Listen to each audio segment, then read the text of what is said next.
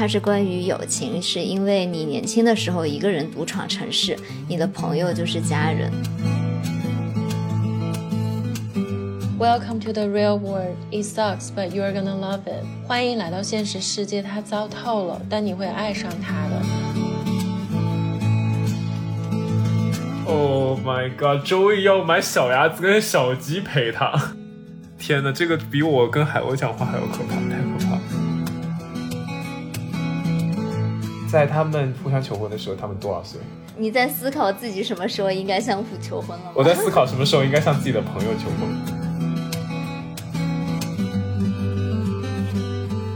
大家好，我是阿图，我是小西，我是杨子，欢迎来到大苏小雅大小寿三位散布在世界各地的打工人，每周陪你一起话时差谈天说地。嗯，那今天呢，我们想跟大家聊一聊《老友记》。是的，就是大家呼声已久的《老友记》。是的，好冷淡啊，你们。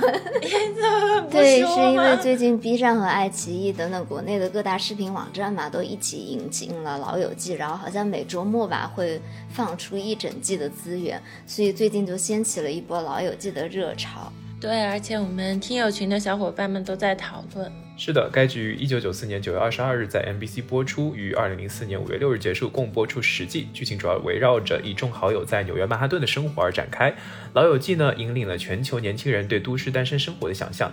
这种以大都市为背景，以群像方式讲述年轻人友谊、爱情和成长的故事，真的非常让人感兴趣的。感受到了你的没有感情。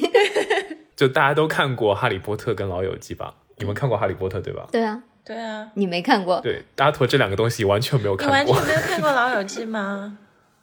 也没有看过《哈利波特》，对，一集都没有看过。你的童年是在干嘛？有看过片段了，有看过片段了，但是没有认认真真看过一集。嗯，对。那我想问一下小西跟央子，你们第一次看《老友记》是什么时候呢？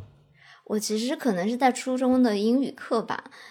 就因为我们那个时候英语课老师会经常放一些那种外国的电影啊或者电视剧给我们看嘛，其实我那个时候是没有特别深刻的印象的，但是就有一个浅浅的印象，觉得这种跟好朋友一起住在隔壁的感觉非常的爽。你们老师好开放啊！我觉得《老友记》雷还挺多的，给小朋友看的话，可能是他精心挑选的集数吧。对。对，我觉得还蛮危险的，而且他们外国人见面就亲一下什么的，我觉得对我们那个年龄来说还挺开放的耶。其实我小时候完全没看懂很多梗，哎，是吗？我觉得那个时候就感觉外国人好像亲见面就是亲亲亲亲。我违法哎！我觉得我直到出国我才能觉得这个不算啥。我小时候哪怕到了高中，我都觉得好夸张。是吗？对。OK，我们老师当时说这是外国人的礼仪，就像我们的握手一样。对啊，外国人的礼仪，还是觉得挺夸张的。我看是高中的时候才开始看，哎，我初中根本没有看过《老友记》。我是高中那会儿准备 SAT，那时候大家就会去图书城，不知道你们会去吗？在我们长沙有个叫定王台的地方，然后你就可以买到很多碟。就可以看这些经典的美剧啊、英剧，学习英语。嗯，我那个时候就去买了，而且那时候我记得最常见的翻译名还不是《老友记》，叫《六人行》。哦，对，我也有看过这个翻译名。对，那阿驼呢？阿驼其实也是在 SAT 培训班，高中的时候上 SAT 培训班的时候，然后那边讲师有放《老友记》的片段给我。然后其实那个时候对这个印象当中的话，就感觉好像就是一个很普通的美国的 sitcom。就是很普通的一个情景喜剧啊，然后也没有什么留下特别深的印象。然后之后的话，是因为呃有几次在朋友圈里看到，那个时候好像在芝加哥，可能某一个车站还是什么地方，好像有放那个《老友记》的 setting，就是我不知道你们有没有去哦，对，有那种情景体验馆，对，情景体验的那种空间，然后类似于就把《老友记》他们就是拍这个剧集时候的一些 setting 给挪到那个地方去，然后可以让游客去体验，印象还挺深刻的吧。然后就那个时候觉得好像很多人喜欢这部剧，但是也没有留下什么特别深的印象。然后再一次认识到他们是有一次在看 Ellen Show 的时候，这个现在这个宇宙天团 BTS 啊，他们说就是老友记教了他们学英语。对，就是我之前看老友记十年重聚的时候嘛，还有叫 BTS 过来，然后他们还为老友记打 call，我真的觉得好跨次元壁哦。是，但说实话，的确，我们你想，我们都是在什么高中时候准备 SAT 上 SAT 培训班看这个东西，哎哎，《老友记》的确教了我们很多很多的英语。别说教英语了，《老友记》还教了我德语呢。因为德语没有什么好看的剧，我就会看德国配音的《老友记》。哇，那的确是对，因为它真的是一些最简单、最常用的语汇。对，有很多就是生活的情境嘛，所以感觉就是好像好像就是学了之后，在日常生活当中的确可以用到。对，那小西跟央子经常说自己看《老友记》啊，那你们最近一次看《老友记》什么时候啊？今天。不，昨天，因为今天太早了。今天是我们我这边七点，今天还没来得及看上老友记。我等一下吃饭应该会看吧。我吃饭的时候我剧荒，我就是看两个东西，《老友记》和《康熙来了》。不是啊，可是你想播出这十季，你是反复回头看吗？我之前不是也有说过吗？我都看那个开头，我就知道这集讲什么，但这不重要。你为什么还要再看？就是很快乐啊。对，国外美妆博主或者超模有个叫芭芭拉的女生，长得特别可爱，一个维密的模特。就是国外这些博主，他不是会拍那种 Get Ready with Me 吗？那种视频。然后芭芭拉她说，她每天早上起来第一件事就是先看十五分钟《老友记》。哦，真的吗？早上起来，一言之计在于晨，他 starts with a sitcom。他早上起来，他先把他 iPad 拿出来，然后躺床上先看十五分钟《老友记》，再起床。啊！我当时想说，Oh my God, I love this girl。不，这一般是我晚上睡觉前，就是晚上经历了一天非常糟心的生活以后，然后早坐到床上看十五分钟自己喜欢的剧，再睡觉。但确实是这样的，就我之前以为是我们这个年纪的人，或者比我们就是年纪大一点的美国人才会看《老友记》嘛，因为他们在美国播出时间是九四年嘛。但是后来就是我办公室有一个比我小好几岁的小妹妹，然后之前有一段时间不是传说《老友记》的版权到期了，要在 Netflix 还是什么上面下架，就整个办公室。的人那段时间都非常的萎靡。你确定是因为这个原因吗？对他们就是说，那没有老友记了，上班的时候看什么？是，啊就因为大家无脑画图的时候都会看老友记。对我过去就是一直用 Prime，因为我就觉得没必要再买个 Netflix。我为什么买 Netflix？哎，老友记原来在 Netflix 上面。对我为什么买了 Netflix 呢？就是因为 Prime 把它那个 Friends 版权到期了，我没有办法在 Prime 上看 Friends，所以我为了看 Friends 我才买 Netflix。不是因为 Netflix 的其他那些新的剧，就是为了这部老剧。我就是没有 Friends 我不能活的那种人。然后他们不是有很多那种像圣诞啊、新年特辑嘛？然后每次像过圣诞、新年，我就会去 Google 搜一下那些集数在哪，然后我就会挑出来看那些集数。哦，那小西，我其实跟杨子差不多，就是。有事儿没事儿，有的时候就会看一看。但是我完整的从头到尾刷了一遍，是就在去年的年底的时候吧。那个时候我就刚刚考完了我的考试嘛，然后就想说要放松一下，但是刷别的剧好像又。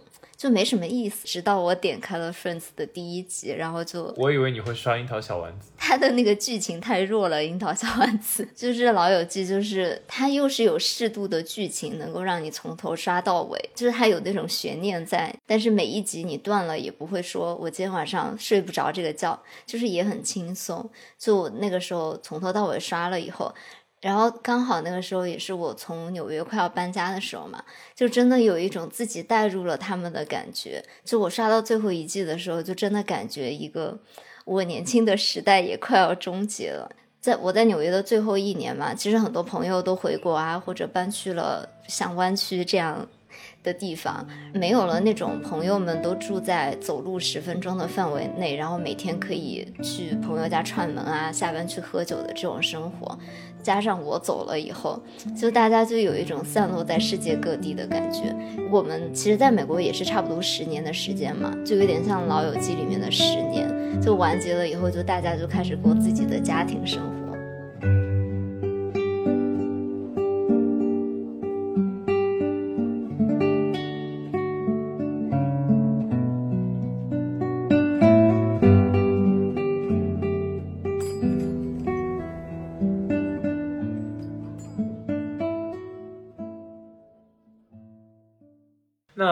们两个在看《老友记》，就是作为《老友记》的忠实观众啊。那印这么多集数当中，印象最深刻的集数是什么呢？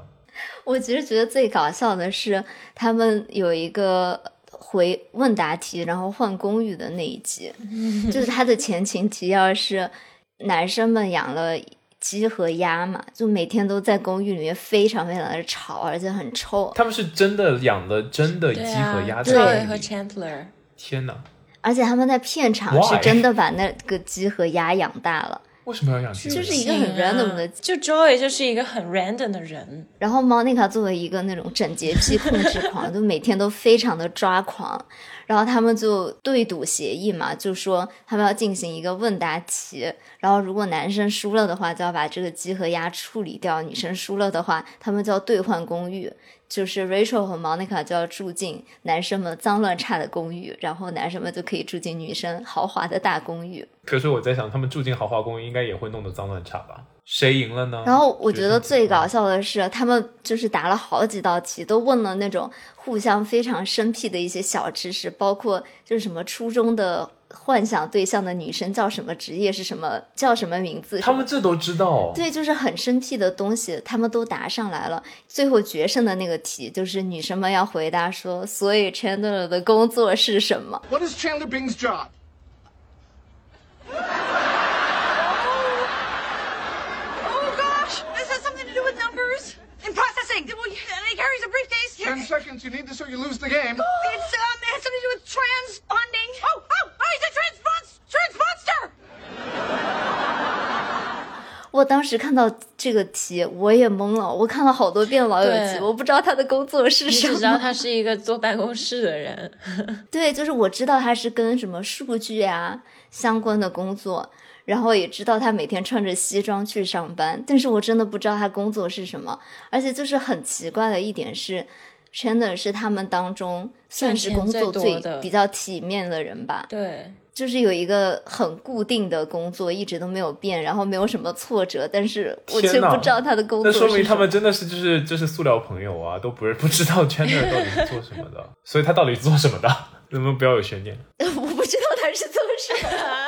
啊？你也不知道，他没有揭揭晓答案吗？最后 一直到最后一季，Monica 和 Chandler 已经结婚了以后，Monica 才知道 Chandler 是做什么的，就是一个跟数据处理相关的工作。哦，OK，所以他们就输了，然后换了公寓。对，我觉得最好笑的部分还不是这个，是他们把公寓换回来啊。他们中间经历了很多 drama，换不回来，最后面换回来。我们之前也在播客里提到过，其实很简单，就是让 Rachel 和 Monica 两个人拥吻一分钟，然后 Chandler 和 Joey 就 嗨了，然后就换回来了。这个很为什么拥吻一分钟就会就会嗨了呢 男生的趣味我不懂？OK，为什么你也不懂？那我讲完了？最搞笑的杨子呢？我觉得我印象最深的是比较感人的一集，不是搞笑，就是 Monica 和 Chandler 互相求婚。哦，就是在结尾的时候，他们俩是啊很多年的朋友嘛，但是 somehow 他们在伦敦的时候有了一个 one night stand 这样子，所以他们很多年朋友，但是就是因为一些机缘巧合，在最后就是睡了的时，候发觉说，就是他们两个有发生什么，啊然后之后他们就发现好像感觉还不错，会不会就是在那个节点，就是你因为你们一直是朋友关系，但是发生了一点什么之后，就会觉得相处起来节奏会有点尴尬，不会吗？对啊，他们有经历过尴尬的过程。对。对啊、他们开始是瞒着其他所有人的。看那个十年重聚的时候，他们就有说，其实他们拍摄的过程是有一些现场的观众，然后编剧可以看到现场观众的反应。然后他本来编剧想写的就是让他们 have a fling，就是那种很短暂的情缘，最后就又分开做朋友这样。可是编剧有看到现场观众反应非常的热烈，非常好，很很期待期待。然后他们就决定，哦嗯那就把这一对写成结婚，修成正果。啊，对而且他们一起就是不小心睡的那一集，刚好是那一季的中尾嘛。嗯，然后他们不是会停止一段时间制作新的一集，然后编剧会写接下来的剧本嘛？就留一个悬念在那边，对吧？，那段时间就很多热度的讨论，就是所以他们俩到底会不会成？然后编剧就觉得、哇，这是一个机会，刚好他们那个时候在写剧本，就把他们俩写成了。可是我觉得这是一个非常 risk taking，就是要承担很大的风险。因为比如说你跟你一个朋友关系很好的话，但如果你们俩在一起之后，又然后之，后因为某对，就会很分尴尬。开，对，就做不成朋友了，就而且很多你想共同这人生当中可能就要失，对，就失去了一个就是非常了解你的人，你不会觉得非常惋惜吗？我觉得这是一个非常要承担风险的事情。所以我觉得《老友记》它做的很好的是，它其实里面有两对嘛，另一对我就不是很爱看。Rachel 和 Ross，我就觉得太多 drama 了，你就能感觉到两个好朋友他在一起之后会有很多问题。但是像 Chandler 和 Monica 其实还蛮模范夫妇的吧，就你能看出，而且你感觉是两个非常真实丰富的人，不是一个片面的角色而已。你就会让观众很幸福，他们俩在一起是真的能够互相理解对方和支持对方，真的过得很幸福的。然后我觉得最感人的一集是他们俩相互求婚，Chandler, in all my life, I never thought I would be so lucky as to fall in love with my best. My best. There's a reason why girls don't do this. I'll do it. Chandler，我等一下也会讲到，他是一个很有安全感、很缺失安全感的人，因为他的原生家庭有很多 drama，就是蛮不幸福的。 Monica 又是一个非常渴望家庭的人，她很想结婚，很特别是很想生小孩儿，所以两个理念如此不一样的人，最后面却走到了相互同时求婚这样的默契，我觉得非常的美好，而且让我很感动，我几乎是看一次我就会哭一次。就是 Chandler 说求婚表白的那一段，他们俩都跪着，然后互相看着对方，边上都是蜡烛嘛。然后 Chandler 这时候就说：“我以为我说什么内容在哪里求婚很重要，但我发现唯一重要的是你和你在一起的日子，我感受到前所未有的幸福。如果你愿意，我要用这一生的时间来给你同样的幸福感受。我我可以问一个小问题吗？就是在他们互相求婚的时候，他们多少岁？三十左右吧。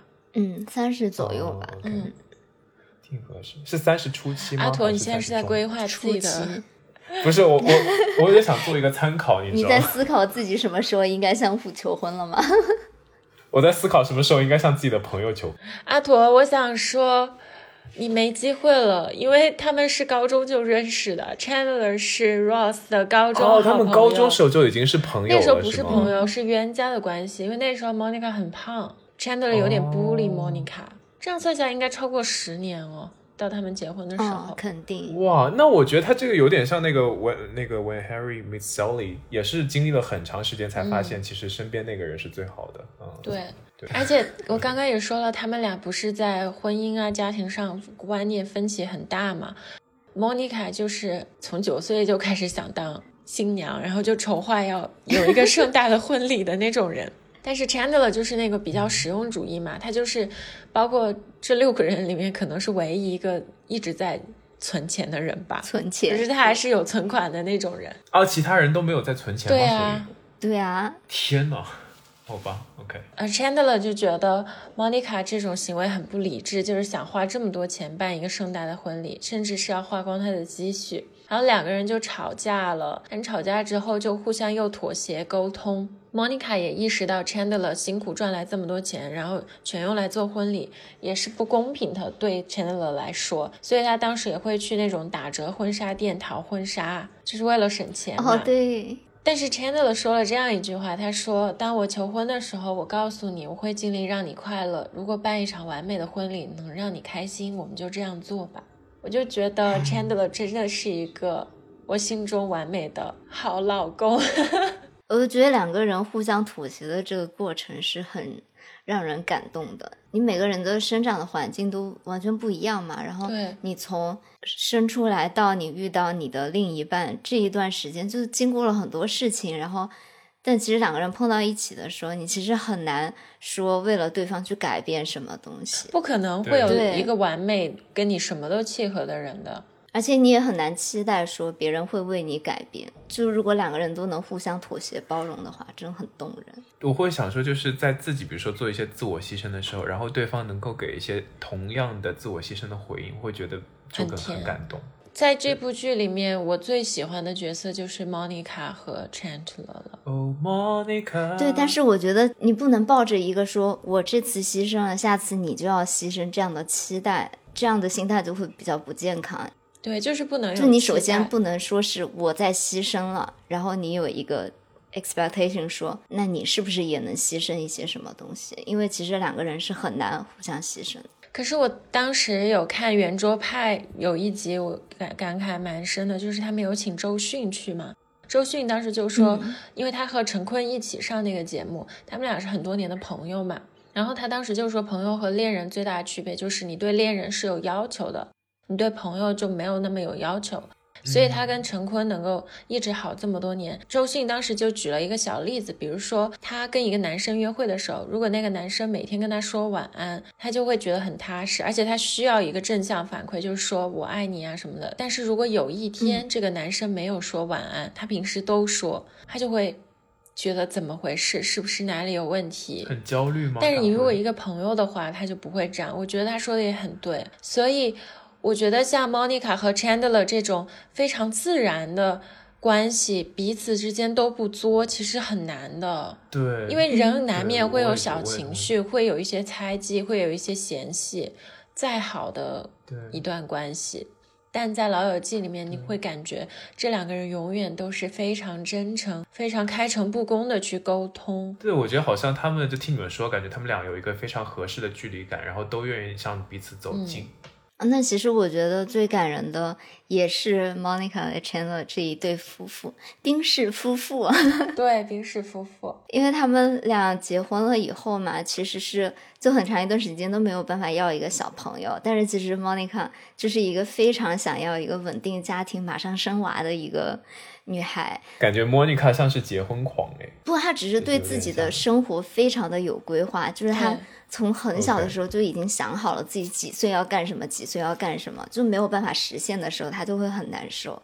很很沮丧对，所以他们两个那个时候就商量说要去领养一个小朋友嘛。你知道，在哦美国领养其实是需要很长一段时间的准备的工作，然后要要先测，先测你的资质，先判断你是不是一个合适的家庭，然后有能力承担这个领养的职责。对，而且是要层层筛选，然后过五关斩六将这样，他们都通过了所有的考核，然后终于有一天，那个领养机构就跟他们说：“我为你们找到了一个非常完美的，就是适适配人嘛，因为他们双方还要先在那个妈妈生小孩之前，他们会见面。”然后会再进行一轮的面试，然后面试的一切也都很完美，只有一一点不太对的地方，就是那个女生本来是要求一定是要一个信天主教的家庭吧，但是他们俩不是信这个教的，就是资料中心把这个资料搞错了。我记得跟你完全不一样，我记得是他们把资料完全弄错了。对啊，就是弄错了。他把它记成了一个很高知、很有钱的另一对夫妇，连职业都是错的。哦，好像是，就是他们觉得好像 Monica 是一个律师还是怎么样的。但是其实最大的分歧不是这里，最大的分歧是那个女生一直说，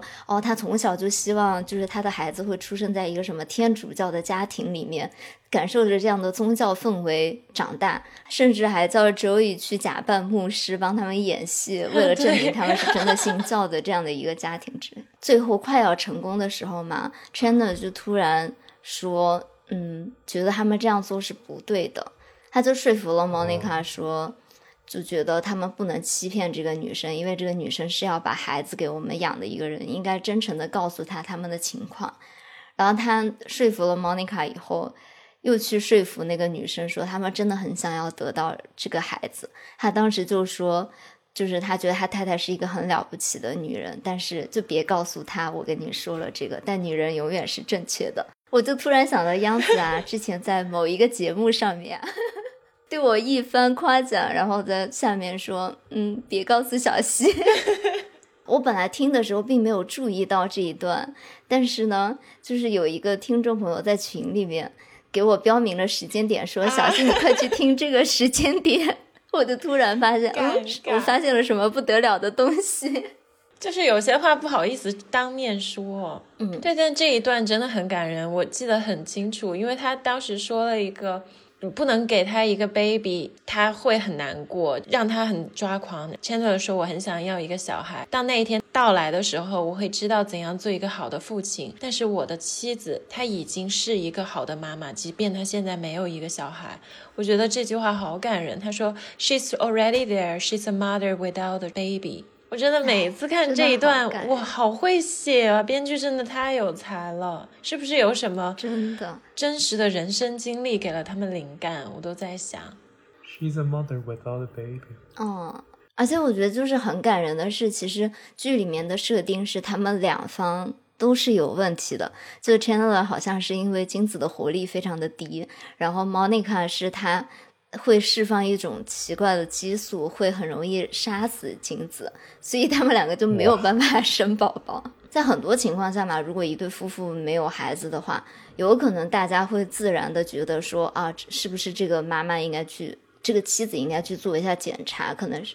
但是 Chandler 他每次在外人面前，他都很勇敢的承担责任，他都会说是我的问题，而且他还经常会拿这件事情开玩笑。就比如说有一集。我忘记是什么剧情了，但是他就说了一句说我是被一个外星人抓去做过实验的人，所以我没有办法生孩子什么的，就是他完全不避讳这件事情，而且就一直在默默的用他自己很笨拙的办法在保护 Monica。我就觉得他是一个真的很豁达，然后又很爱他老婆的男人吧。我觉得他是一个真正的 feminist，、就是一个真正的女性主义者，并不在于一个男人他多付一顿饭钱啊。或者是他坚持觉得一定要男女平等，我们要分账，而是体现在他的真正的核心理念上，他完全的尊重这个女性，并且会 appreciate 会珍惜这个女性为家庭所做出的付出。我觉得这才是一个真正的女性主义者。然后 Chandler 就是这样的人。这一段还很感动我的一点嘛，是我后来看那种边角料新闻啊。好像是因为当时 Monica 的演员 Courtney 他不是结婚了嘛，但是她婚后就也一直想要一个 baby，但是她在生育的方面都不是很顺利，然后就一直没有。所以说剧情是特意这样设计的嘛？对，所以编剧就是安排了一个这样的情节，就有点像在开导他，就开导他说，就算他没有成功，有很多新的方式，然后也是一个对他的祝福，就祝福他说他以后一定会有属于自己的孩子。他们的友情真的很好磕。这也是我觉得很喜欢《老友记》的地方，就是它很真实，它不是像一个肥皂剧一样，它把事事在最后的结尾都非常的完美。编剧就觉得 Monica 作为一个完美的人，她不可能是事事都如愿的。然后不能怀孕这个事情本来也是生活里面非常常见的事情，不像很多剧就会选择说避讳啊，或者就牺牲女性的健康做一些非要怀孕这样的剧情。编剧就安排他们俩说，就可以去收养一个小朋友，也会获得非常幸福的生活。嗯，好像也是在开导他们的观众。对，嗯，所以我也觉得是《老友记》很厉害的一点吧，就它就很多不同的剧情，其实都在传递一种很进步的观念。就我很难想象它是一个九四年拍的剧。对呀，哎，其实我在想说，就后来的《Modern Family》好像也有点这种感觉。对，就他们的编剧倡导一些新的的 New Normal。对对。就他们真的很爱为这样的少数群体发声，就比如说 Ross 的前妻会和 Ross 还有他现任的妻子一起养育小朋友，就成为一个三人家庭这样的感，四人家庭这样的感觉。而且 Ross 这个演员他本身也很注重要平权，所以他当时就是。会跟剧组提出要引入少数族裔的演员。如果你去看整个剧的话，你会发现 Ross 他的少数族裔的女朋友是最多的。他有过一个华裔的女朋友哦，对。后来还有交往一个非裔的，一个也是跟他一样的一个科学家，人类学家。对对，他其实也是跟剧组要求的，是他演员自己本身就说要多元的。一个演员群体才是会让这个剧更加的进步，更加的走在时代的前端吧。就比如说 Rachel 嘛，她虽然有一个主线的爱情线，但是她有了小孩以后，她也是营造一种努力的单身妈妈的生活。还有就比如说之前我们提到的冰氏夫妇，他们也为不孕人群打气嘛，就是感觉二十多年前，他们就通过一个这样的打引号的肥皂剧吧，向大家展示了生活里面是有很多可能性的。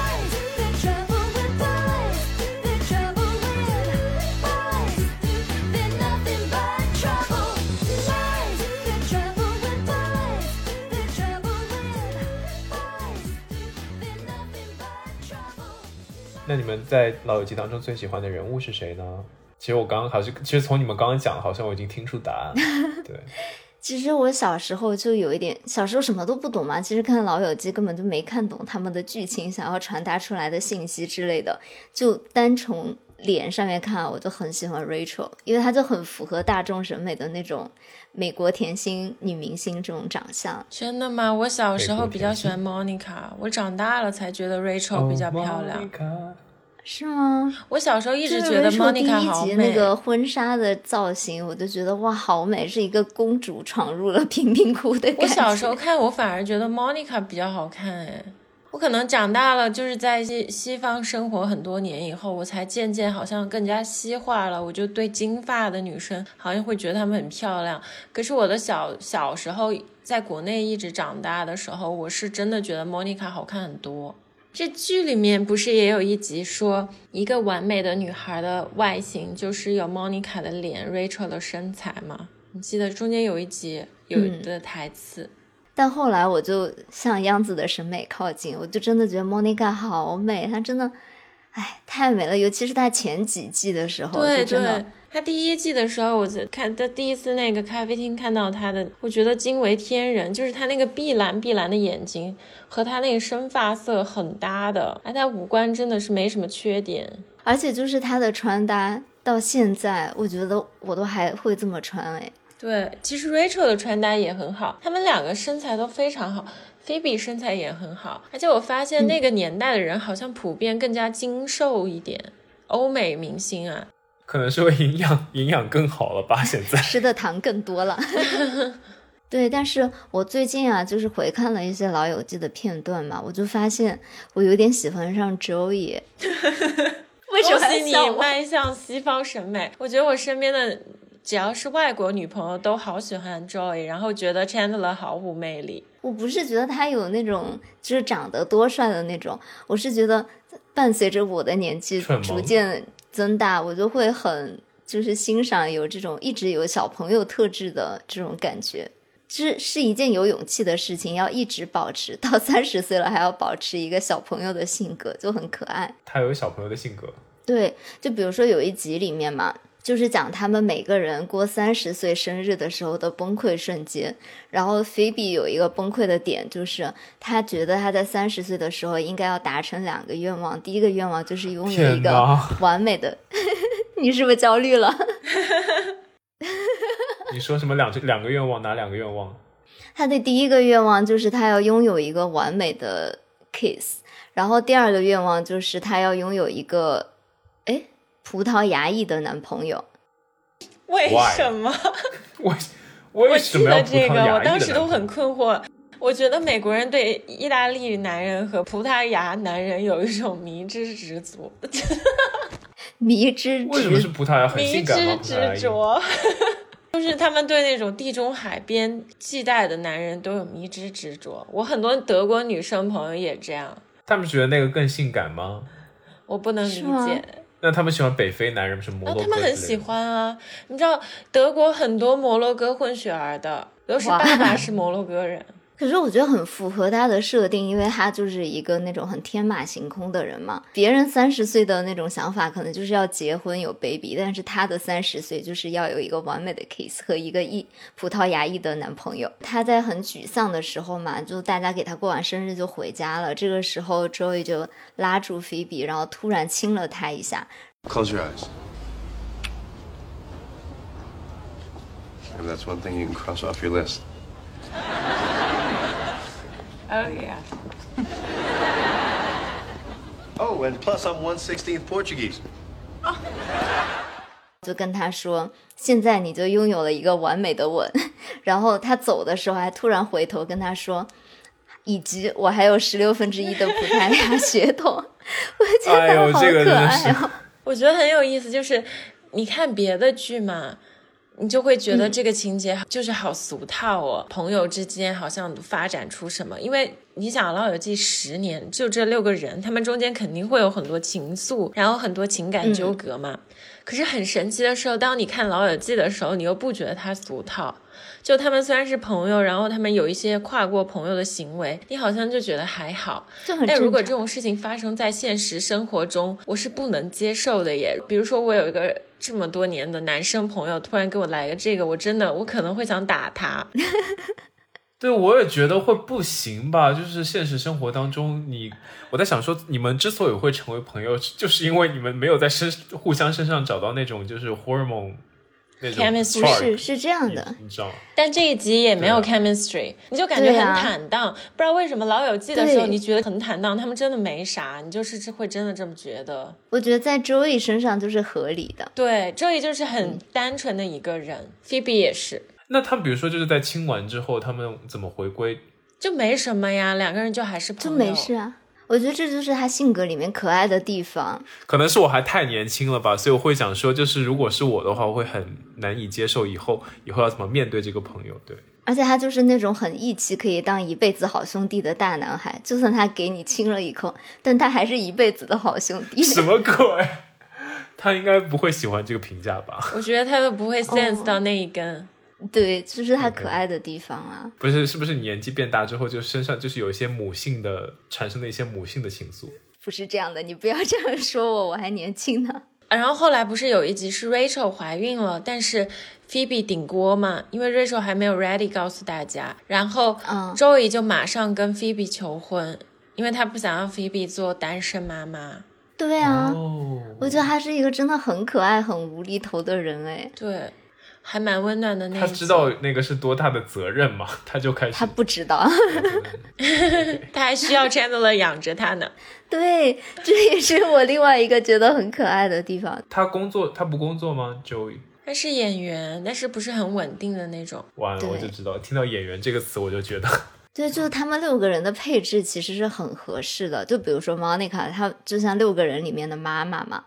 然后结婚了以后的 Chandler 也就变成了六个人的爸爸，他们就会照顾剩下的说的人。很对，是这样。天哪，那他们不是自己还有小孩吗？然后还要照顾剩下的四个人，对，就比如说 Chandler 和 Joey 他们之前是室友嘛，但其实 Joey 就什么都不知道，他不知道所有的就是电费啊对这种啊，bill 应该怎么啊什么都不。知道，妈那个电话费都是呀 Chandler 在付。对，而且他就其实一直会吃 Chandler 的东西什么的。对，然后有事没事跑到 Monica 的冰箱拿东西吃。不是，我想说，你们现实生活当中遇到这样的朋友，真的很 可能是想把他赶出去吧？不过，但是就是他们也是互补的，因为 Chandler 是其实他可能童年不是特别幸福吧，他就需要一个这么这么宅、这么无厘头的人，哦，让他有那种就是给他一些。情感上面的情感价值，就对正向情感价值是吗？就后面不是宾士夫妇结婚以后，他们就要搬出这个破烂的公寓去买一个新的房子嘛。然后 Chandler 还说他要留一间房子给 Joey 养老，如果他以后也没有伴侣的话，就会买小鸭子和小鸡陪他，就害怕他寂寞。就超很可爱级可爱的。Oh my god！Joey 要买小鸭子跟小鸡陪他。天哪，这个比我跟海鸥讲话还要可怕。好惨哦！不是，我觉得我还能，我还有救，但是我觉得他好像真的没有救了。但确实就是他其实是一个很奇怪的，就是他他的设定是睡遍了纽约的所有好看的美女，但是但他是唯一一个在剧剧中的时候嘛是没有任何 stable relationship 的人。他没有 stable，他就很意大利。就像你刚刚说的，他身上就感觉好像就不就是那那种美国橄榄球运动员呐、那种高中 popular guy 那种感觉。那种感觉是吗？我以为你们哦说的是那种非常具有性的诱惑吸引力的那种。他在剧里是啊，他就是说一句 How you doing，然后那些女生就都喜欢他。How you doing? 对，我觉得这也是一个比较有意思的 dating question 啦。就是我有很多女生朋友，她们开始 date 的时候，就会先问那个男生，你自己会带入 Friends 里的谁？有有人会说 Joy Joy 挺吗？多人说的，因为 Chandler 在剧里是一个他的设定是一个完全没有吸引力的男生。事实上也是啊，因为他很尴尬。可是我能 get 到他所有的笑话，我觉得他的笑话都很好笑啊。好吧，可能是我没有看过，就是，然后我就觉得跟听你们刚刚描述，让我觉得 Joy 是一个非常蠢的人。是啊，可是对呀、欧美的那个受欢迎的男生中有一类就是那种四肢发达、头脑简单的。好吧，OK，好吧，对，但是我个人最喜欢的是 Chandler 和 Monica 嘛。只论长相来说，Joey 和 Chandler 我也比较喜欢 Chandler 哎。是不是就是结婚对象跟性吸引力是两个互斥的东西啊？我在想说，我不觉得耶，对啊，可是那为什么他们就会觉得 Chandler 没有性吸引力呢？让我觉得非常困惑。我觉得他有一份稳定的、非常而且还是高，就据你们说是高薪的工作，然后他也是一个非常有责任感的人，那为什么会没有吸引力呢？我觉得很很不很不可思议啊！就是他的这个长相确实不是，他有点瘦弱的感觉，不是欧美主流那种对喜欢他不是欧壮美主流一点男生的感觉。那个 Joey 很壮吗？Joey 他的脸是那种 Mediterranean vibe，就那种地中海风格，啊，就是那种 structure 比较明显的。对，啊，我同意，这个美国人最喜欢那个。但是我们亚洲人有我们自己的体系、审美体系。但是回归到这个，我就是很喜欢 Chandler 嘛，因为我刚刚也说了，就是他让人很有安全感，而且我觉得他的冷笑话都很好笑啊。我不知道为什么大家都觉得很尴尬，但是他每次讲什么笑话，我都笑得很开心哎。完了 你很危险。比如呢，你举个例子，你举一个你觉得最最有意思的冷笑话，我不记得，因为他都是那种特别 random 的。让我们让我们就你讲出来，然后我们我们跟我们听众一起评评理，有多少人喜欢？对，我不记得，小新你记得吗？他的笑话，因为都是那种特别结合情境的，对他都是那嗯种，比如说嘲笑朋友，随口一来。对，就比如说朋友说错了一个什么话，他都会马上重复一遍，就很像那种？高中抖机灵的小男孩，你知道吗？对，哦，对，然后他出生在一个很复杂的原生家庭，但是他整个人很积极、很阳光。我就觉得他是一个很包容的人，因为他不是像 Ross 那样，我觉得 Ross 有一点斤斤计较。其实，嗯，可能全剧里我可能最不喜欢他，因为 Rachel 还蛮美的，我就觉得 Rachel 性格也就是虽然有点 drama queen 有的时候，但是 Rachel 整体来说是一个很善良、很甜的女孩嘛。但我觉得 Ross 就是很反复的太厉害，我觉得跟 Ross 这种人在一起非常累，就是看他和 Rachel 互相猜忌、互相他们什么什么叫反复？就他吵架总是回溯到前一对段，对对对，就跟你翻历史翻旧账那种。但是 Joey 就是感觉 对我来说，我觉得他有点太傻了，他当朋友是很好了，就是头脑过于简单。对，但是 Chandler 就感觉他是一个其实很细腻的一个人啊。Joey 是不是在剧里就跟冰墩墩差不多啊？冰墩墩会开心吗？不是我的意思，就是他是不是跟个吉祥物一样？冰墩墩六个人当中，你可以这么说吧。Phoebe 有一集不是有 date 一个心理学家吗？那个心理学家特别爱分析人，太可怕了他。一见他们所有人，他就马上对 Chandler 说：“你似乎有亲密关系上的问题，因为你总是用你的幽默和人保持距离，因为他总是抖机灵这么。直接的吗？他其实是就他爸爸变性了，对他的原生家庭是他妈妈其实是一个情色小说的作家，然后很多人都爱他妈妈。这么厉害？对他妈妈后来还跟 Ross 有亲亲过。嗯 他的爸爸呢，后来就是变性了天呐，这真的是这是在纽，这背景是纽约的故事，是吗？对啊，这真的是一个非常纽约的感觉。然后他爸爸后来变性了，成了一个 Drag Queen 吗？类似那种，嗯，对。然后他和 Monica 想结婚的时候，还去看过他爸爸的表演。然后他爸爸妈妈同时以女性的身份出现在他们的婚礼上。啊，反正他是一个家庭很不幸福的人，就是可能小时候获得的注意力太少了，attention 从他的爸妈身上，所以他这个人就是很一直很没有安全感。哦，但是我觉得你们就像你们刚刚说，他很很会照顾人，可能也是因为就是这些小时候原生家庭没有给到他足够的爱，所以他知道怎么才能让别人觉得舒服。对啊，对，就中间有一个细节特别打动我。其实我也是，我最开始没有注意到，也是为了呃准备这个稿子的时候，我当时有看很多资料，其实是有一个呃网友写的，然后我当时看到的时候，我才反应过来，对，有这样一个细节，我觉得他真的很观察入微。就是第十季的时候，Chandler 和 Monica 不是打算在纽约城郊买房子嘛，因为他们要成家要养娃嘛，就住城里不方便，但是大家都不想他们搬走。然后那个时候，就是他们的房产经纪人就打电话说房子可以成交了，但是 Chandler 并没有马上跟大家说，他就在大家面前撒了谎，说价格没有谈妥。等那些朋友都走了，他才告诉莫妮卡说他们买到了那所房子。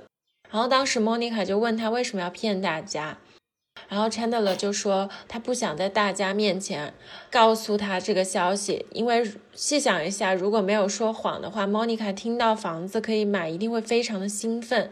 这样那些朋友就可能会对哦 Monica 感到不高兴，认为她不注重友谊，自己想搬到城郊去住。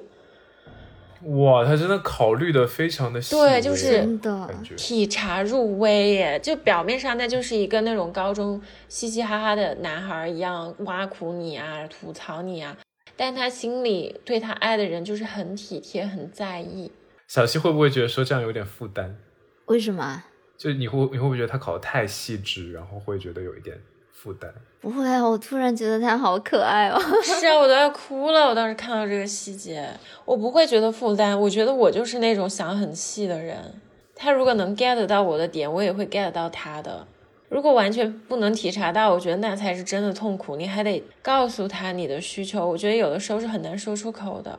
不单是对 Monica，我觉得 Chandler 对自己的朋友也很好，他真的就是 Joy 的提款机啊！我印象很深刻，有一集就是 Chandler 和 Monica 不是关系已经变得很稳定嘛，他们俩就要同居了。同居了以后，Chandler 就不能跟 Joy 住了嘛，他们之前是室友。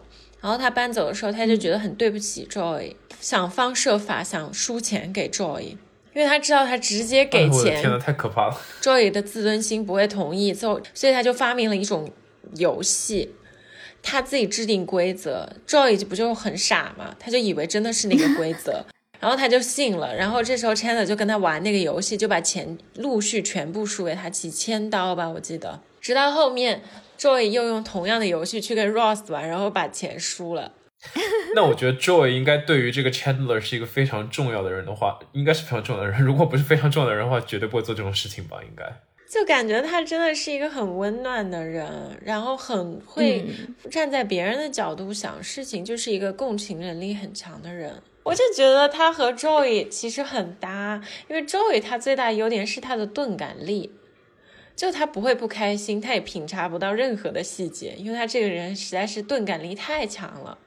可是那那我想问，那 Joy 钝感力这么强，他怎么给他怎么去帮助 Chandler？他怎么去激励 Chandler？怎么给他好的能量？就是我们家不是有一只小拉嘛，就是拉布拉多。你知道狗狗它没有办法 equal Joy to your 就是我有一个玩的很好的女生朋友，特别喜欢 Joy，德国人。她当时就跟我说，她好像一只大狗狗，我就想要这样的男朋友。我为什么做这个比喻是？我们家那只小拉完全没有贬义的意思啊。就是我每次看到它，我就很开心，因为我觉得它真的好纯真。你看到它的眼睛的时候，你会知道它如此的天真无瑕，他不会有任何的坏心思。哎，就 Joy 这个人，他就是没有任何的坏心思，每天傻乐。那我刚刚说中了，他就是冰墩墩一样的存在。他就是大狗狗一样的男生啊。对啊，而且我觉得 Chandler 他童年是很不幸福的嘛，从小被比如说别的男孩子嘲笑啊什么的，因为他爸爸去变性了嘛，然后所以他可能小时候就没有这样的玩伴。但是他跟 Joey 当室友了以后嘛，Joey 教会他说，你可以躺在沙发上面看碟片，或者看就是那种很无脑的美女在沙滩上跑来跑去，或者看那种动漫很宅男的动漫书。就他小时候都没有经历过这样的童年，都是 Joey 帮他弥补的这部分童年。对，而且也 Joey 不是作为一个演员，他事业就是很不稳定嘛。你一直，他就对 Chandler 说，你一直很相信我，即使我都不相信我自己。然后 Chandler 就说，我一直都知道你会成功，我非常以你为荣。这种朋友，夫复何求，好吗？他们要不在一起吧？那 Monica 怎么办呢？我觉得 Monica 和 Chandler 在一起还有一点很很好，就是 Monica 之前有说过一段话嘛，我不相信灵魂伴侣，我觉得我们并非注定要在一起，相反，我们是陷入爱河，努力经营我们的关系，有时候需要加倍努力的经营。中间有一集嘛莫妮卡就去道歉，她当时就是把自己的脑袋套在火机里面，在火机上架了一个眼镜，然后戴了个帽子，然后表演了一场戏，跟 Chandler 道歉。然后 Chandler 当时就好开心，然后他就脱口而出说：“You are so great, I love you。”就是你知道，在 dating 文化中特别老外嘛，“I love you” 真的是个里程碑，一般就是要过很久很久他们才会说。而且就象征着你们俩就是进入下一入顿的对正式的男女朋友，而不是 dating 了。然后这是 Chandler 第一次对 Monica 说 I love you，然后 Monica 就说 What did you say？他就很震惊。然后他就说：“哇，你竟然说了我爱你！”我当时觉得这一部好甜好甜啊，都治好了我的恐鸟症。你知道 让我看着一个拔光毛的火鸡是多难的一件事吗？对呀、我当时就想说，杨子为什么要放这个图片为难自己？我看到都觉得有点害怕。还好吧，火鸡。可是真的太可爱了，我都不怕鸟了。你看《老友记》多伟大呀！我就觉得，嗯，哦，好甜，就特别喜欢他们两个。天呐！我第一次意识到，就是这个比韩剧欧巴还要可怕。我觉得韩剧那个太不真实了。这种你是觉得这种类型是感觉实际上可以在现实现实生活当中遇到？我觉得可能实际上更难遇到，但是你会觉得它贴近生活一点。就他每个人的人物设定都非常的丰满，就是他做这个事情，你觉得他是就是应该这样发生的，你不会觉得合理的。那种突然一下两个人就摔倒在地，然后亲上了，产生了一段恋情，就不是这样的情况。你说的什么电视剧？对，而且韩剧里它有很多就是那种有女性对男性的不切实际的幻想，比如说都不说韩剧，有一些国产呃爱情剧，当然我自己也会看，什么七年等一个人，哇，我觉得，哎，我现在才我我觉得我真的小时候被这种这种就是电视剧荼毒。这世界上哪有这样的人呢？我小时候会一直讲说，哎，就是花很长时间等一个人，好像是件非常浪漫的事情。我觉得这人有偏执症，而且太极端的东西，我觉得有问题。但是像《老友记》这种，我觉得是一种很健康的、很阳光的关系。就是 Chandler 他也会看美女啊，对，就是每个人都有选择权，就是就像《康熙来了》，有些那种台湾女生，我老公结婚以后都不会看其他街上的女生，你觉得可能吗？不可能，我不相这是信，人不可性能。。他的本能，他的本能会让他去看别人。对啊，就是在《老友记》里面，Chandler 他也会看啊，但是对，但他知道他看归看，但他知道他爱的人始终只是那一个。对对对对对底线在哪里？我觉得你说的很对，我觉得就像刚刚那些细节，感觉就像是让他这个人变得更加丰满，更加贴近生活，让人觉得这是合理的，对而不是像一些就是电视剧当中刻意的去美化，反而让人觉得不够真实。因为韩剧里面的感情有的时候太非黑即白了，过度纯这粹个。世界没有那么极端对，但世界确实是一个造梦的过程。我觉得韩剧很美好啊，谁不想要一个从一而终的感情呢？但是对我觉得就是《老友记》这样，可能更能让我觉得贴近生活，然后更可爱一点。但还是希望有一个始始终如一的对对，当伴然，侣了。而且最暖的一个细节，我觉得是就是 Rachel 生孩子那里，你们记不记得是？的，真的好感人啊，就是特别好磕。其实 Monica 不是一个就是有点很小就想结婚、想有小孩嘛，然后她十四岁的时候，其实就给自己的孩子想好了名字，要叫 Emma。然后，但是当 Rachel 生了个女儿的时候，她就马上把自己的这个名字送给了 Rachel 生的小孩。他说他十四岁就给自己的孩子起好了名字，对啊对啊，他就是那种人生非常有秩序，他从小就想好了很多很多的事情。不不不不，但是我就想说，你十四岁想好的名字，你二十二十多岁的时候不会觉得那个名字很很奇怪吗？我觉得，一时语塞。然后当时 Rachel 就说：“亲爱的，但你很喜欢那个名字。”然后 Monica 就说：“对，但是我更爱你，I love you more。哦，It's. Emma. Take it. What? She's clearly an Emma. Oh, honey, but you love that name. Yeah, but I love you more. 哦，好甜！而且他们俩真的真的很好磕，就是从剧里磕到剧外，好吗？因为两个演员关系巨好。安妮斯顿不是当年跟 Brad Pitt 谈了一段恋爱嘛，然后嗯，Brad Pitt 当时还客串了一集，然后那一集我也我也看了几遍，啊。然后后来就是他们离婚的时候嘛，媒体不就守在安妮斯顿家里想直播看他笑话嘛？Monica 的演员考克斯他就推掉了所有工作去陪安妮斯顿，然后在安妮斯顿离婚后第二年的生日，考克斯买下了一个全版广告，然后写了一行：“祝你生日快乐，永远幸福，You deserve better。”杨子标杆放在这里了，好吧？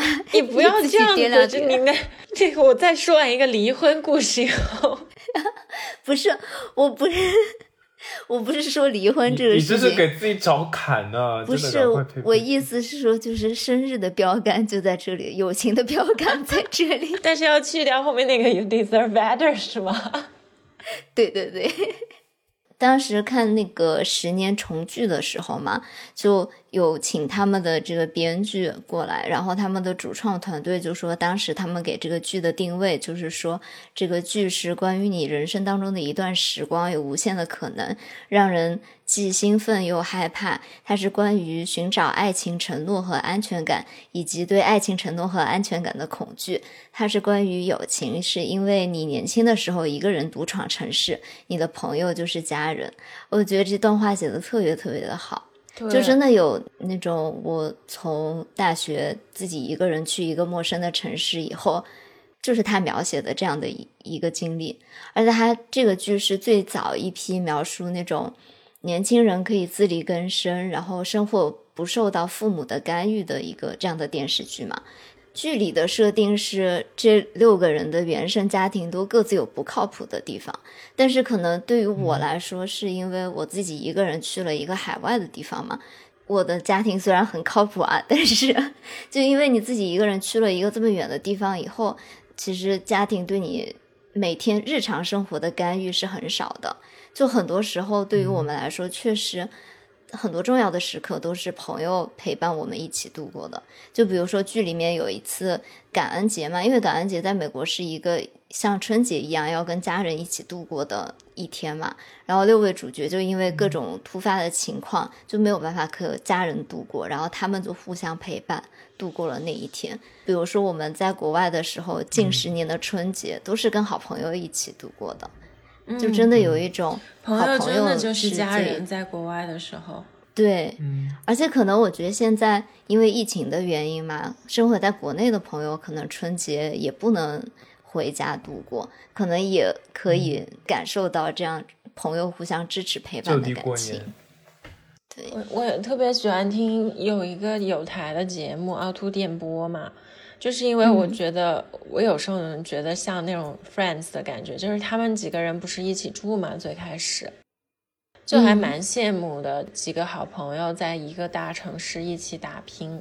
老友记给我的感觉也就是他们片头曲那一句 "I'll be there for you"，我会在这里嗯。陪着你、那种感觉，朋友之间的那种情谊。但是另一个像小溪也说的，让你走出舒适圈，在大城市里自己打拼，成为一个成人了，真正迈向社会那种感觉，脱离你的原生家庭，自己出去闯荡。就像第一集里面，，Monica 剪掉了 Rachel 的信用卡，因为她逃婚了嘛。然后给了她一个拥抱，说出了那句鼓舞了很多人的话，也印在了很多 T 恤衫啊周边上面。她说：“Welcome to the real world. It sucks, but you're gonna love it.” 欢迎来到现实世界，它糟透了，但你会爱上它的。那希望我们的听众朋友们也能有机会去好好回顾一下《Friends》这部电视剧。对，也希望大家可以在评论区里告诉我们你们最喜欢的角色和最喜欢的剧情是哪一集，我们也可以是的也希望大家能够分享一下 Chandler 讲过的冷笑话，谢谢，我非常好奇。好的，好的，那今天的节目就到这里了，我是阿图，我是小溪，我是杨子，大厨小雅，下周再和大家见面了，拜拜拜拜。